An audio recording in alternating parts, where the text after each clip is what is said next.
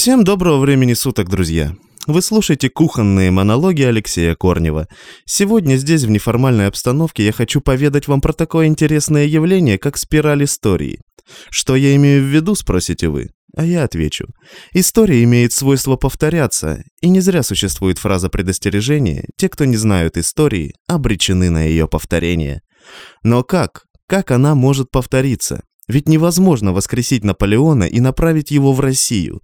Невозможно возродить Римскую республику и путем проскрипции превратить ее в империю. Невозможно. Это верно. Но не зная причинно-следственных связей тех или иных исторических событий, возможно запросто повторить их в наше время в условиях нашей реальности.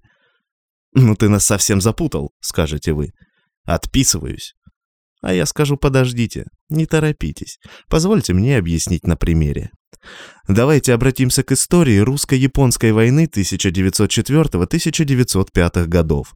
Для тех, кто не в курсе, что это за событие, я поясню вкратце, ибо это тема для отдельного кухонного разговора. Это конфликт двух мощных держав начала 20 века, которые боролись за влияние на Дальнем Востоке. Война имела преимущественно морской характер, но это не помешало состояться крупнейшему сухопутному сражению в мире на тот момент истории. С одной стороны конфликта держава, которая, победив того самого Наполеона чуть менее ста лет тому назад, начинала диктовать свои условия Европе. Держава, которая, проиграв Крымскую войну, все равно имела колоссальный вес на политической арене. С другой же стороны, держава, которая только-только вышла из феодального строя и за какой-то короткий промежуток времени смогла стать индустриальным, милитаризированным гигантом. Так вот, первый гигант возомнил, что он такой же непобедимый, как и всегда, и у него были на то причины. У него было мощное современное вооружение, которым он хвастался направо и налево. Вот только позабыл он о профессиональной выучке тех, кто будет это оружие использовать. Да и не так много его было, как о том говорилось. Многое вооружение уже морально было устаревшим.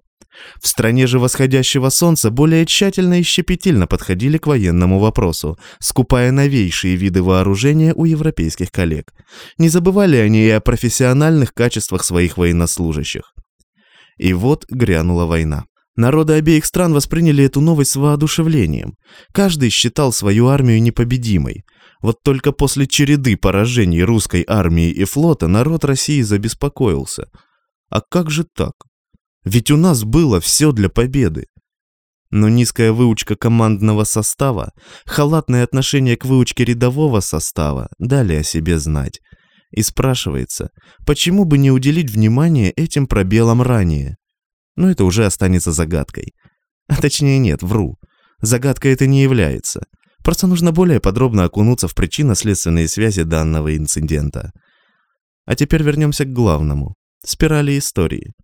Сейчас наследник тех гигантов, победителей Наполеона и Гитлера, коими событиями он кичится и хвастается, топит свои самолеты из-за неисправностей плавучего аэродрома, названного в честь выдающегося адмирала Советского Союза.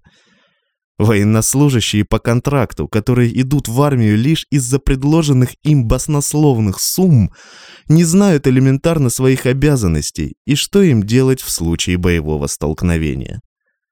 Я надеюсь, вы уловили нить моей мысли.